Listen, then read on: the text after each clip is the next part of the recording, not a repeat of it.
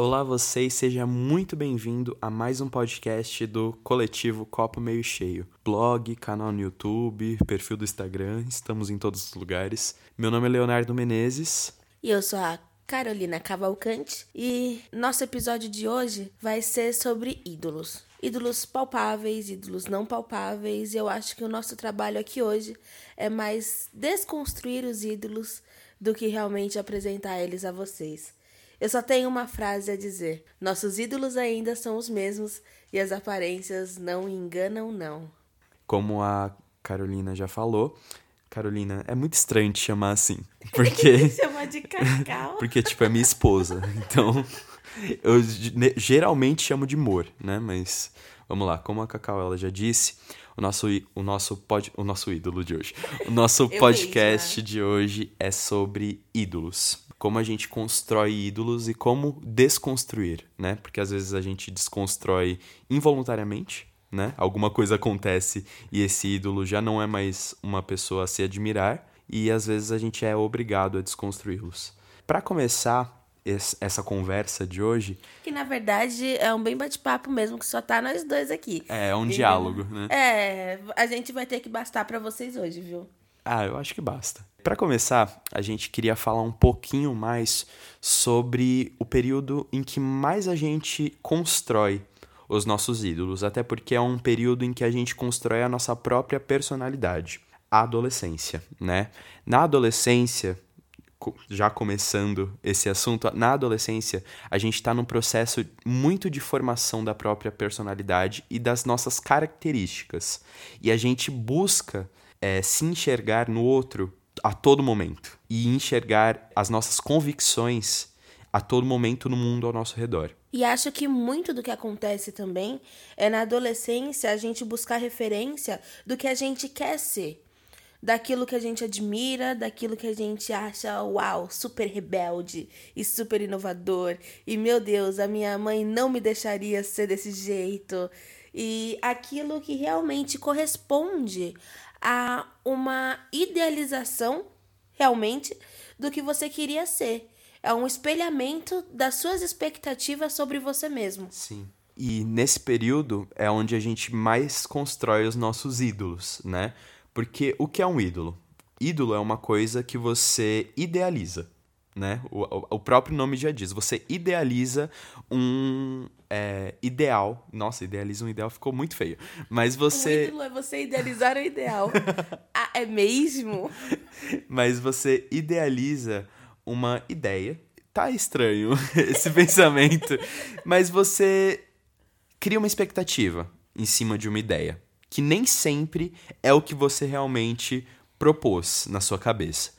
Nesse período, a gente idealiza as pessoas de uma maneira como símbolo de transgressão, sabe? Porque muito da nossa adolescência é transgressão. A gente quer é, ser como pessoas que a gente não, não poderia ser normalmente. Nossos pais não poderiam deixar a gente ser, a sociedade não deixaria a gente ser, e essas pessoas, às vezes, esses ideais que a gente constrói não são tão saudáveis assim esses ídolos, por exemplo, na nossa adolescência, não sei a Cacau, eu acho que provavelmente, mas eu assistia muito Joanna Halfman. E um grande símbolo da nossa adolescência, principalmente por ser é, um ícone de transgressão, era o Charlie Harper, Charlie Sheen.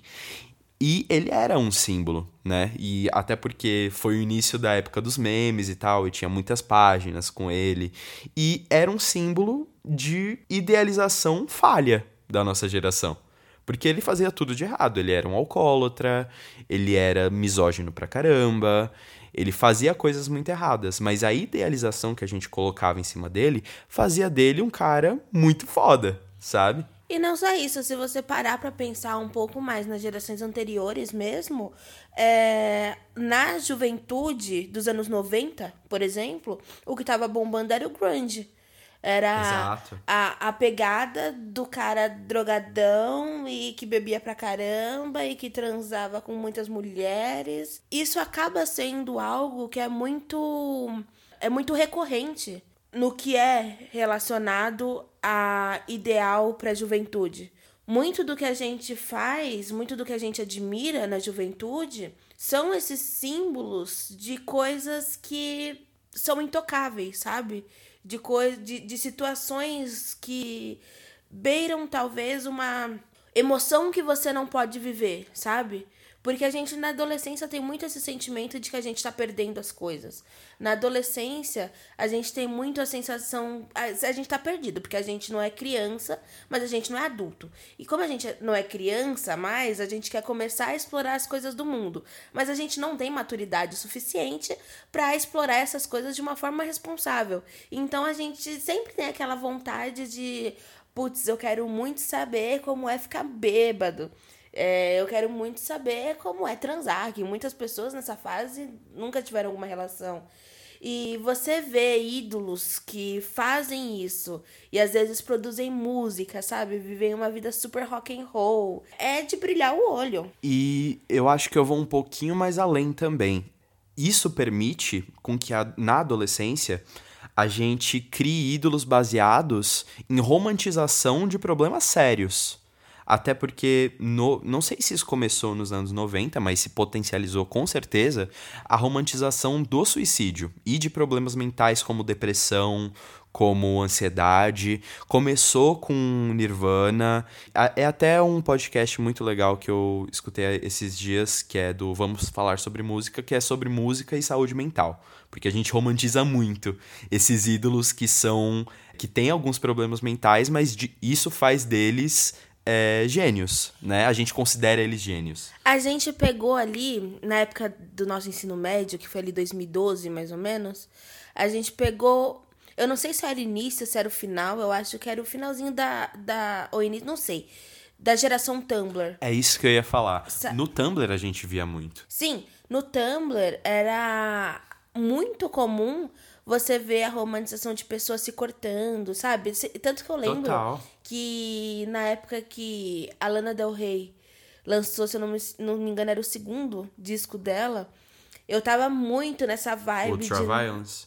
Não, não foi o Ultra foi o Born to Die. É que é o primeiro da Lana Del Rey em si, né? Os é. outros eram Lizzie Grant. Isso. Nossa, eu tava muito nessa vibe do meu Deus, eu preciso ser essa Queen of Coney Island que é super depressiva, mas é super foi, sensual. Foi desse álbum que surgiu Queria Estar Morta, né? Sim. O meme. Esse meme é uma cristalização dessa romantização totalmente errada, sabe? A gente transformou no meme uma frase que é queria estar morta, que veio do álbum da Lana Del Rey. Sim, porque na época bombou demais, sabe?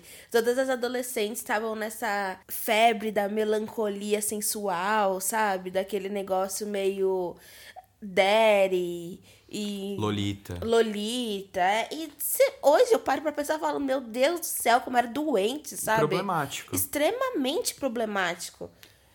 Eu acredito que a gente constrói os nossos ídolos é, de uma maneira muito inconsequente quando a gente tá na adolescência, sabe?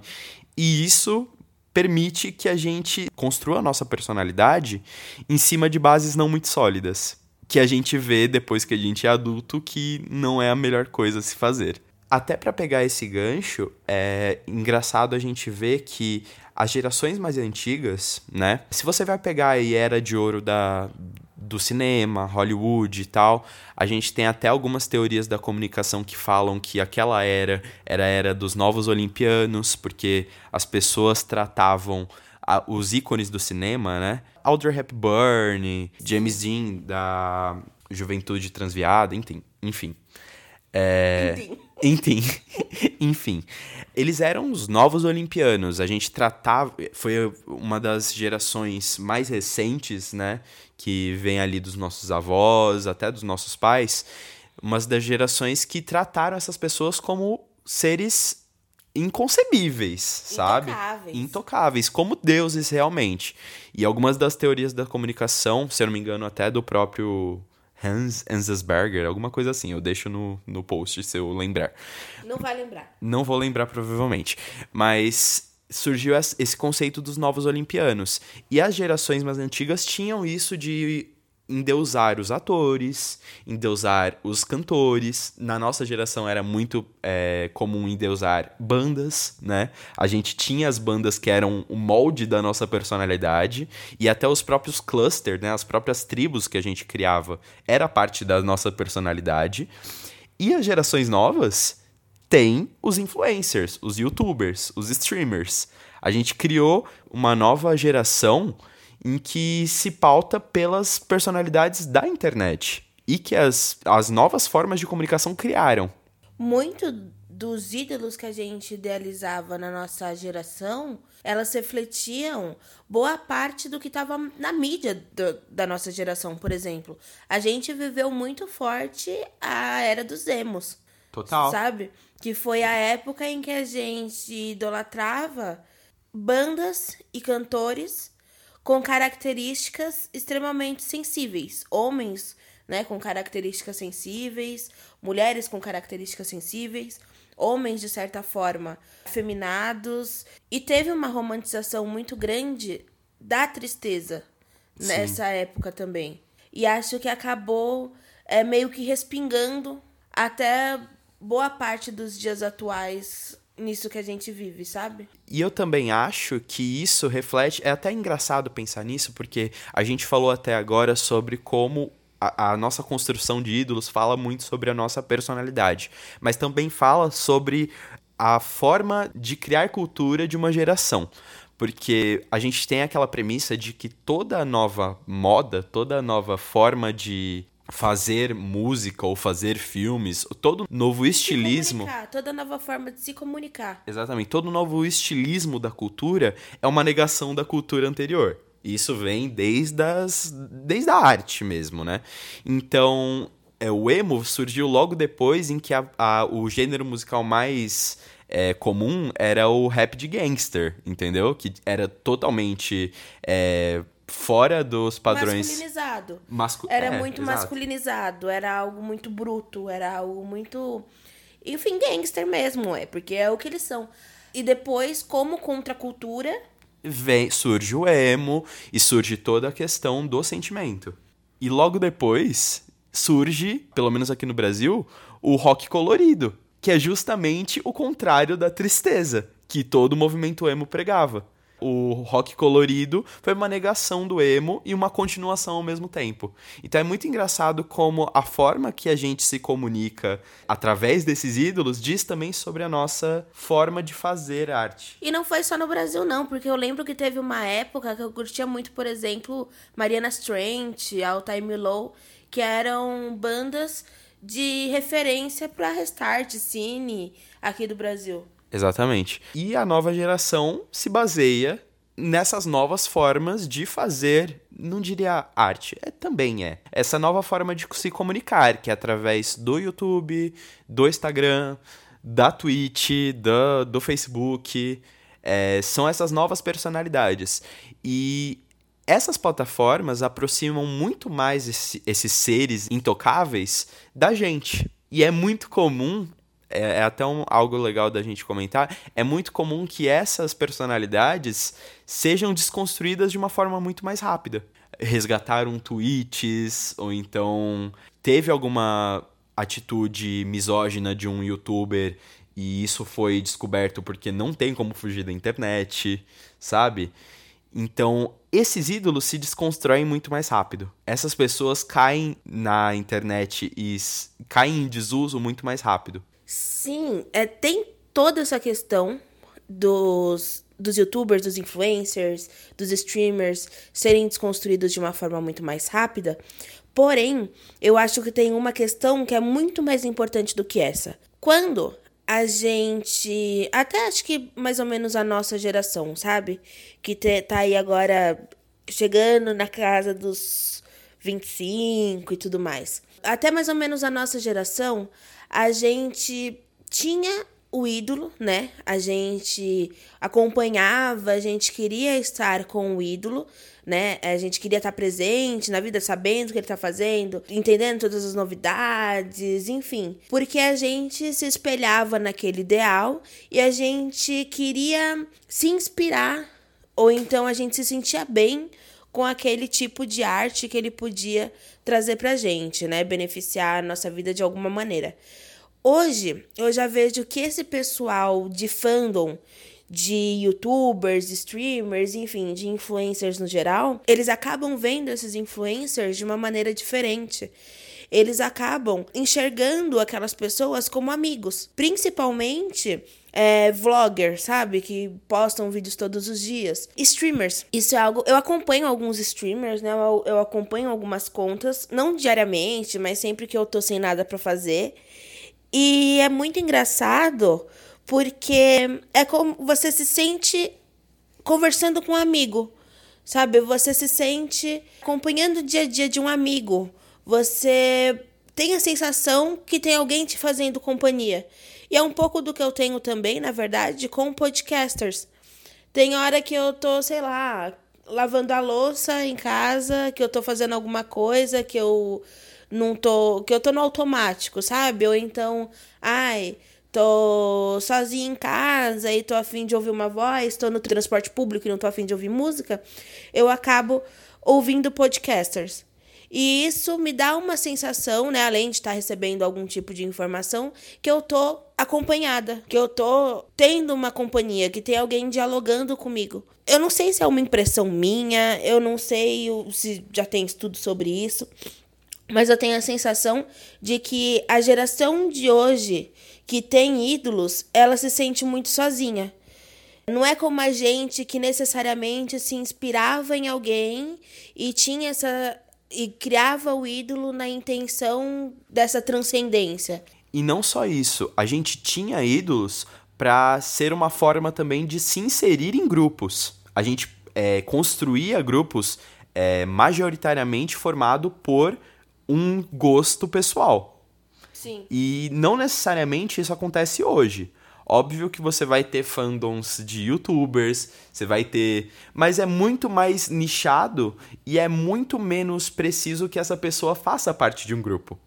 Ela não precisa estar dentro de uma comunidade para ela ser fã de alguma coisa. Na nossa época era muito mais pautado por comunidades, sabe? Você tinha os fãs de metal, você tinha os fãs de emo, sabe? E essas pessoas se encontravam entre si. Mas hoje você não precisa ser, tipo, dentro de uma comunidade, você não precisa ser só fã de podcasts, entendeu? Você pode ser fã e se bastar dentro da sua idolatria. Sim, da mesma forma que eu lembro muito na, no início ali da, do Twitter, que era época de 2011, 2012 mesmo, acho. Sei lá, era aquelas épocas lá eu sempre participei. Eu nunca fui fã, fã mesmo de nada, sabe? Eu nunca tive idolatria por nenhuma banda, por nenhum artista, por nada. A única coisa que eu já cheguei a participar mesmo foram fandoms de livros. Aí é muito cabeção, né? fandoms de livro. E eu lembro que teve uma época que eu tive que criar uma conta Potterhead e eu tive que criar uma conta Hunter, sabe? Que eram os fãs de Harry Potter e os fãs de Jogos Vorazes. Porque Hunter, eu não... não. Tributo. Tributos, isso. Hunter é de É Supernatural. de Supernatural, isso. Sempre adorei Supernatural também, tá? E eu lembro que eu tive que criar uma conta de Potterhead e eu tive que criar uma conta de tributo. Porque. Que era de Harry Potter e Jogos Vorazes, né? Porque eu não poderia interagir com o pessoal do fandom X se eu tivesse as características do perfil do fandom Y, sabe? Era muito estranho. Não muito estranho, tipo, na época eu até entendia, mas hoje lembrando, é muito. É estranho, mas é totalmente compreensível porque é a lógica do tribalismo, né? Porque a partir do momento que você faz parte de uma tribo, você automaticamente nega as características da outra tribo. Hoje acontece bastante e talvez seja uma das últimas características de fandoms como a gente conhecia, que é o K-pop. Então, se você faz parte de uma tribo que é o K-pop, você não automaticamente, mas muito provavelmente você nega a maior parte das, dos outros estilos musicais. Então é muito parecido com o que tinha na nossa época, sabe? Só que eu vejo isso diminuindo. Eu vejo essa tendência diminuindo com o tempo Não que vá terminar essa tendência, mas eu vejo isso cada vez mais fraco. Mas voltando para a parte em que a gente fala sobre quando os ídolos são desconstruídos, quando acontece algum escândalo, quando acontece alguma coisa que faz com que você se desiluda com aquela pessoa que você idolatrava tanto, nesse momento, alguma parte de você se nega a acreditar que aquilo aconteceu. Tá cheio de caso na internet é, aliás, uma expressão que foi muito pautada no nosso tempo, no tempo atual, que é passar pano. Quando você passa pano para algum artista, para alguma cagada que algum ator fez, sabe? E você tá passando pano. O que, que é isso? É, na verdade, você gostava daquele artista de alguma forma, você se espelhava naquela pessoa e você construiu uma expectativa naquela pessoa, e isso caiu por terra. E você entra em negação porque, na minha opinião, o que, você, o que fez você se idealizar naquela pessoa foi parte de você mesmo. Foi parte, é o que a gente falou antes, da característica que você gostaria de ter. Então, é parte de você que está ali. E quando isso é destruído, parte de você também é destruído. Uma coisa que te definia não existe mais. Isso é muito forte. E é por isso que mexe tanto com as pessoas. É por isso que muita gente se nega a acreditar que alguma coisa aconteceu, que tal artista foi misógino, que tal artista era assediador. Ou então relevar mesmo, sabe? A questão que eu quero levantar aqui com esse ponto é que eu acho que tem que ter muita cautela com a expressão passar pano, sabe? Assim como tem que ter muita cautela também com os ataques de internet e com relativizar as coisas ou apontar as coisas. Porque, na verdade, no fundo, no fundo, todo mundo é humano. Todo mundo erra. E até aí, ok. A gente desumaniza um pouco o ídolo porque a gente acha que ele é intocável, que ele nunca vai errar, que ele é um ser que não tem nenhum defeito, quando na verdade ele continua sendo humano. Só que é importante a gente entender a diferença do erro, do deslize, daquilo que é possível todo ser humano acabar fazendo, de alguma coisa que é um crime. É uma coisa extremamente diferente. É, já me acusaram de passar pano para atitude X, que na verdade eu entendi que foi um deslize. Coisa que talvez eu, menos madura, sabe, poderia até ter reproduzido de certa maneira. Agora, quando a pessoa ela comete um crime, não tem como você relativizar. A pessoa foi racista, a pessoa foi é, misógina, a pessoa foi assediadora, a pessoa foi uma criminosa. Não tem o que discutir. É engraçado a gente falar sobre isso porque quando a gente tem a tendência de passar pano para alguma coisa, a gente está reproduzindo uma característica que é a do amor platônico, né? Porque o amor platônico é o amor idealizado, é o amor inalcançável que você tem por alguma coisa. E o amor platônico, ele é fadado a ser destruído sabe? Ele, você, alguma hora, quando você tem um amor platônico por alguma coisa, você vai deixar de acreditar e deixar de amar isso em algum ponto. Por exemplo, o amor que você tem por uma professora. Você sabe que é inalcançável. E alguma, em alguma forma, em algum tempo, ele vai acabar. E a mesma coisa acontece quando a gente relativiza o nosso amor para ídolos inalcançáveis. Porque ele, em algum momento, vai ser destruído. Os ídolos vão cair em algum momento.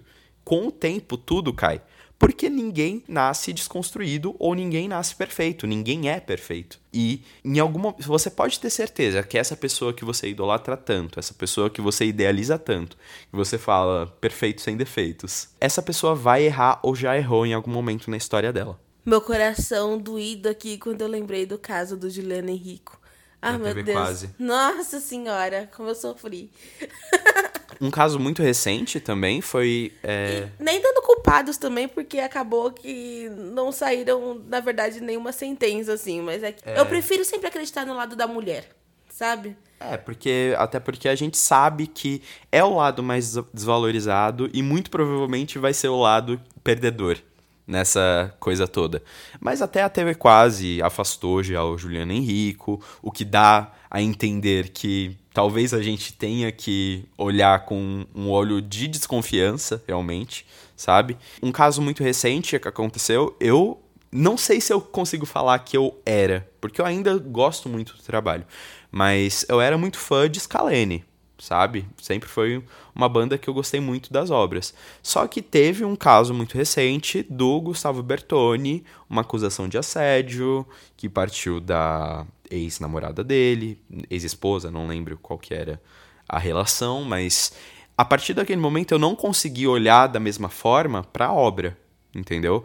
Por mais que eu tenha uma relação afetiva, por mais que eu já tenha ido a show e gritado meus pulmões para fora, eu não consigo olhar da mesma maneira, sabe? Isso foi uma idealização minha que caiu por terra, porque para mim uma obra é, que pautava valores que eu é, gostava tanto, pautava momentos da minha vida que eu me identificava tanto, foi realmente manchada por conta de uma idealização que eu tinha no artista. Porque isso caiu por terra totalmente. Como que você pode é, fazer letras desse cunho que prega diversidade, que prega libertação, que prega respeito, e na vida real você ser outra coisa, entendeu? Não é, é hipocrisia realmente. E isso feriu muito a minha idealização que eu tinha com a própria banda. Isso aconteceu comigo no caso do Apanhador Só. E na época, eu, até hoje, na verdade, eu não consigo mais ouvir as músicas.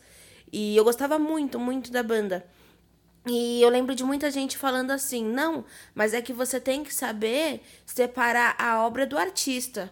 Gente, não tem como, sabe? Porque por mais que você fale, tá, as músicas são boas apesar deles serem uns bostas, na hora que você dá play, pelo menos eu, né?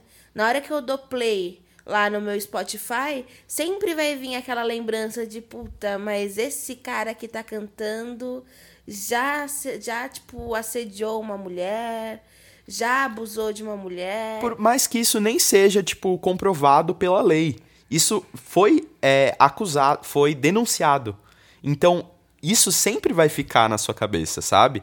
Existem duas músicas, na verdade, que marcaram o meu relacionamento da Cacau, que são desses dois artistas. Nesse café do Apanhador Só e Entrelaços de Scalene, entendeu? E a gente tem uma relação afetiva com essas, com essas letras, com essas músicas. E a gente sempre escuta e realmente foi parte da nossa história. Só que não, é, tipo, no nosso caso, pelo menos, não é, é uma coisa irracional a gente não consegue separar a obra do artista. Por mais que a letra de Entrelaços ou a letra de Nescafé não tenha nada de misógino, não tenha nada de assediador na letra. Por mais que isso não aconteça, a gente não consegue separar. É falando muito sobre isso também. Dói porque faz parte da nossa história. Dói você ver uma coisa dessa porque você se relacionou com aquela obra. Você se relacionou com aquele artista. Você seguiu ele no Instagram. Você viu os stories dele e você achava o máximo. E no dia seguinte, não, você não consegue mais ter essa mesma relação por conta de alguma coisa que aconteceu. Eu acho que isso é até um pouco minimizado na nossa questão por serem artistas desse momento atual, já viverem um pouco mais nessa questão das redes sociais e tudo mais, da gente já ter uma certa proximidade com eles, entre aspas, né? Porque se a gente tá ali vendo dia a dia, nas redes sociais e tudo mais. Então, a gente já entendia um pouco mais da humanidade dele, sabe? A gente já trazia um pouco mais para a realidade essa pessoa que eles eram. Então a gente, tipo, quando viu, só falou: "Ah, é homem mesmo", sabe? Por mais que desse aquela decepção, sabe? Por mais que desse aquela dorzinha, a gente meio que falava, tipo, ah, tá, né? Nada novo sob o sol. Mas eu imagino o choque que é para pessoas de gerações anteriores. Por exemplo, no documentário que saiu do Michael Jackson. Living in Neverland. Sim, que o cara era realmente um estuprador, um pedófilo. Sim, mas não tô falando disso, ele era inalcançável, ah, sabe? Ele, era, ele é o maior é... ídolo da, do pop. Exatamente, conhecido no mundo inteiro, sabe? O cara era um gênio. E ao um, em contraponto. Ele, saiu... um, ele é um monstro. Sim. E acho que ter essa desconstrução, sabe? cair por terra essa idealização de pessoas que tinham ele como algo tão grandioso é muito mais dolorido. Sabe? É algo realmente incomparável com a decepção que a gente teve com as bandinhas de que estão aí, sabe? Tocando hoje em dia. Você consegue ignorar esse tipo de coisa, sabe? Você consegue meio que deletar da sua vida uma banda ou duas. Mas no caso do Michael Jackson, existiam pessoas que eram o ídolo mor da vida da pessoa. Ela tinha, tipo, quase um altar em casa, sabe? Coleção de disco. Era, tipo, o Michael Jackson foi realmente o maior ídolo da geração, talvez, dos nossos pais. Sabe? Talvez até um pouco da nossa geração. Porque muita gente foi criada ouvindo Michael Jackson. Isso que dói pra essas pessoas, sabe? Você tem que ter empatia com essas pessoas, mas ao mesmo tempo a gente tem que olhar sobre uma nova ótica, né? Eu acho que é até um pouco da nossa conclusão do episódio de hoje toda a questão que torna problemática essa nossa relação com os ídolos é a questão de torná-los ídolos, a questão de construí-los como pessoas inalcançáveis, como deuses, como olimpianos, como seres perfeitos. Na verdade, para a gente não ter mais essa relação tóxica é, com essas pessoas que a gente admira, primeiro a gente tem que saber que eles são humanos e que muito provavelmente eles vão errar sabe? E a gente não pode passar pano. Se você cometeu um crime, você cometeu um crime. Você foi racista, você foi pedófilo, você foi abusador, abusador você foi um assediador, você fez um crime. A gente não pode olhar para ele e falar, ah, ok, todo humano erra, sabe? Ninguém é perfeito. Não. Mas realmente, você deu uma declaração. O, o artista deu uma declaração mais problemática. Seria mais, mais fácil você deletar ele ou você como fã que você é, realmente tentar abrir o olho dele, sabe? Uma piadinha. Que às vezes é só uma piada mesmo. A pessoa não foi criada no mesmo ambiente que você, sabe? Então é muito difícil a gente olhar para essas pessoas inalcançáveis e realmente conseguir desconstruir isso. A gente sempre vai querer passar pano para essa pessoa, mas quando a gente enxerga ela como um ser humano, a gente enxerga ela como uma pessoa também que pode melhorar sabe? O Deus, ele não pode melhorar, ele já é perfeito. Então você vai defender qualquer coisa que ele fizer. E quando você humaniza uma pessoa, você sabe que ela pode melhorar. Então você tenta construir junto com ela uma coisa melhor, que talvez pode refletir até num trabalho mais mais é, num trabalho futuro que essa pessoa possa ter, por exemplo, sabe? Pode até ser uma maneira de você conscientizar outras pessoas sabe? Sim, é, isso é uma questão até que a gente já consegue enxergar quando a gente vai estudar, por exemplo, é, filósofos, pensadores antigos. Porque é muito fácil a gente acabar cometendo anacronismos nessas situações. O que seria um anacronismo? É quando você pega uma característica de uma época e você traz para a época atual, lendo como se isso tivesse acontecendo hoje. Por exemplo, existem muito, muitas pessoas que falam assim: ai, eu não gosto de Nietzsche, porque Nietzsche era, nossa, muito machista. Tá bom, mas qual homem daquela época não era machista? Sabe? Você tem que acabar lendo a pessoa e você tem que colocar ela na época dela. Você acabar lendo aquilo que ela está falando, a personalidade dela, as ideias que ela tem, a partir do contexto social que ela estava vivendo naquele momento. Não adianta você querer ler um filósofo antigo com a visão de mundo que você tem hoje de uma forma literal porque vira algo desconexo. É uma questão, por exemplo, Charles Darwin, ele foi um dos maiores cientistas de todos os tempos, talvez o maior, sabe? Se você for olhar na questão de biologia, de toda a teoria da Aí, evolução. Eu já tô aqui bem louca confundindo com Charles Chaplin. Não. Já falar, oxe, mas quando que Charles Chaplin foi importante na ciência, Não, o Darwin. É, a teoria da evolução das espécies mudou a forma com que a gente enxerga a raça humana, sabe? A gente não parte mais do barro. A gente é uma espécie de. partiu de uma espécie de primatas. Mas, ao mesmo tempo, esse mesmo autor, esse mesmo cientista, usou a teoria da evolução das espécies para ser misógino numa das obras. Sim.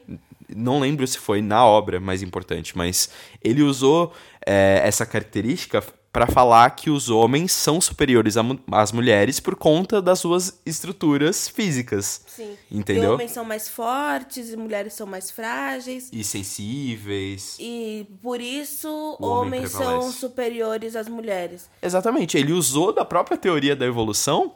Pra ser extremamente misógino. Exatamente. Da mesma forma, Charlie Chaplin, por exemplo, que eu tava comentando antes, na verdade. Que ele foi um pedófilo. Ele teve relação com uma garota, se eu não me engano, de 14 anos durante as filmagens. Ele se casou com ela e tudo mais. Só que naquela época, isso era comum. Às vezes a gente olha pra trás e vê que nossos avós é, se casaram quando, sei lá, nossa avó tinha 14 anos e nosso avô tinha 20 e pouco, sabe? Hoje, isso é extremamente problem- problemático. Hoje, a gente sabe que isso é pedofilia. Hoje, a gente pegando aquela situação e trazendo pro contexto, a gente vê que é algo extremamente errado. Hoje é inaceitável. Hoje é inaceitável e tem que ser mesmo. Porém, naquela época era naturalizado. A gente ainda não olhava com um olhar desconstruidor, sabe? O olhar desconstruidor para a situação. E querer julgar o artista, tirando ele daquele contexto e trazendo pro atual, é é complicado, sabe? É complicado. Da mesma forma que chamar Marx, Nietzsche, Hegel, Durkheim, Weber, enfim, quem for, de machista, lógico que eles vão ser, sabe? É chovendo molhado. Exatamente. Só que isso é tudo pra gente falar daquela questão de que eles eram humanos. E na época deles era algo normal. E talvez sempre foi errado. Óbvio que sempre foi errado. Mas a gente, como sociedade, evoluiu. Mas a gente não consegue ignorar todo o trabalho científico e filosófico que essas pessoas tiveram é, na nossa sociedade, sabe? Então, a gente tratar os nossos ídolos como realmente humanos é até uma expressão que a gente sempre usa aqui. É fazer que os nossos ídolos sejam palpáveis. Aqui no, no, Copo Meio Cheio a gente tem ídolos palpáveis. A gente sempre busca as pessoas do nosso lado, sabe? A gente sempre procura aquele artista que, que é do mesmo bairro que você ou da mesma quebrada. É, a gente sempre busca o poeta que tá no slam sempre fazendo o corre dele. A gente sempre procura algu- alguém que faz parte da nossa realidade, porque isso é ser palpável. Na verdade, eu acho que, como eu disse, eu nunca consegui idolatrar ninguém. Eu nunca consegui ser fã de ninguém, eu nunca consegui, enfim. Mas pra mim, acho que o que eu tenho mais próximo de ídolos hoje são realmente essas pessoas que eu consigo chegar no rolê, abrir uma cerveja com a pessoa, trocar uma ideia e falar: puta, eu sou muito fã do seu trampo, sabe? Eu admiro pra caralho isso tudo que você faz pelo meio que você vive. Pra mim, ídolo é isso. São pessoas que eu sento, que eu converso, que eu discordo, que eu consigo ter uma comunicação, que eu consigo acompanhar o dia a dia, que eu entendo que são reais e, eu, e que eu consigo me enxergar ou me inspirar como alguém que está fazendo algo de benéfico pro meio e alguém que merece um reconhecimento por isso, sabe? Eu posso ouvir e adorar artistas grandes, assim como eu ouço e adoro.